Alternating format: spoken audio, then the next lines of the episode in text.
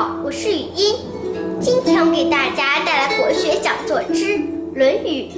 子曰：“君子周而不比，小人比而不周。”这段话的意思是，孔子说，君子是用道义来团结人，而不是为私情勾结拉拢人；小人是为私情勾结拉拢人，而不是用道义来团结人。子曰：“则罔，思而不学则殆。”这段话的意思是，孔子说，只是学习却不思考，就会迷惑；只有空想却不学习，就会有误企图的危险。